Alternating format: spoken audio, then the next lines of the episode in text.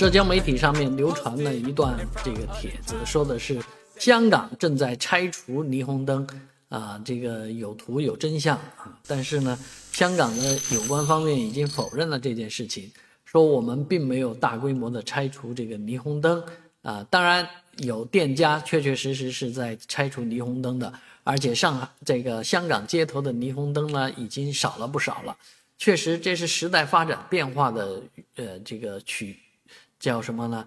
必然规律啊！霓虹灯这个东西呢，虽然漂亮啊，灯红酒绿的感觉，但是确实容易失火啊，容易燃起来。而现在呢，有 LED 啊，这个冷光源啊，既节能又漂亮啊，还有可以编程啊，可以让这个图案更加的动态啊，所以九十年代的那一那一份香港风情啊。已经逐渐的淡去。当然，呃，香港有关方面也说，我们不会像内地的城管部门那样执法，哎，所以这个大家也要放心，香港不会瞎拆。但是，香港在朝着这个跟内地啊发展的方向去靠拢，是呃，倒是真真是有这个趋势。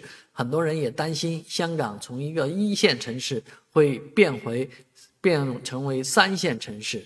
啊，我们也不希望过曾经辉煌的东方之珠啊就黯然淡去啊，也希望有更好的呃这个赛博朋克风的香港呢再次的闪耀在我们大家面前。哎，最后我还想起一位在上海做霓虹灯的夫妻俩。曾经有纪录片拍到过他们，他们就是因为这个做霓虹灯，因为现在不需要霓虹灯了，所以他们的生意越来越差啊，以至于搬到上海郊区，甚至于他们的一些生意还是要靠香港的顾客来照顾。